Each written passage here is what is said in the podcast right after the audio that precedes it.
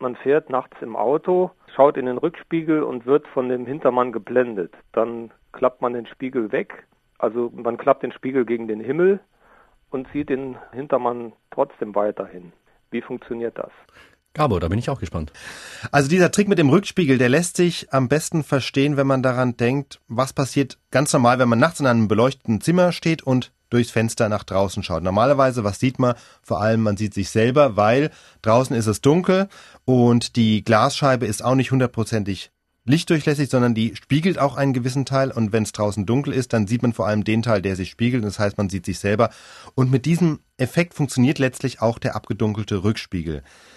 Ein normaler Spiegel, der besteht ja normalerweise aus einer Glasscheibe, die von hinten mit Aluminium beschichtet ist. Das Aluminium ist das, was hauptsächlich spiegelt. Das heißt, wenn man in einen Spiegel guckt, dann kann es aber sein, je nachdem in welchem Winkel man guckt, dass man eben neben dem Hauptspiegelbild, was hinten am Alu gespiegelt ist, dass man noch ein schwaches Nebenbild sieht. Ja, das kommt daher, weil ein Teil der Lichtstrahlen eben schon an der Vorderseite der Glasplatte gespiegelt wird und eben nicht erst hinten am mhm. Aluminium.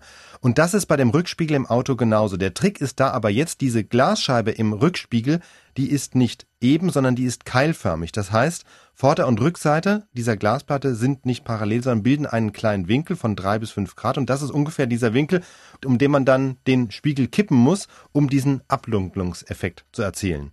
Okay, und was passiert jetzt genau dabei? Ja, klar, also der eigentliche Spiegel, die Rückseite des Glases zeigt dann zur Autodecke. Die ist aber, wenn es draußen dunkel ist, ebenfalls dunkel. Das heißt, von der Decke sehe ich im Spiegel nichts.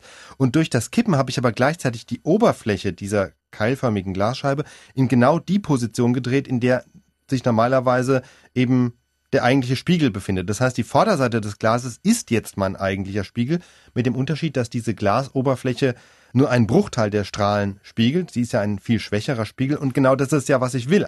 Weil die Glasoberfläche nur einen Bruchteil der Strahlen spiegelt, erscheinen die Lichter der Autos hinter mir eben abgedunkelt und damit habe ich genau den gewünschten Effekt. Also der Trick ist diese keilförmige Glasscheibe im Rückspiegel.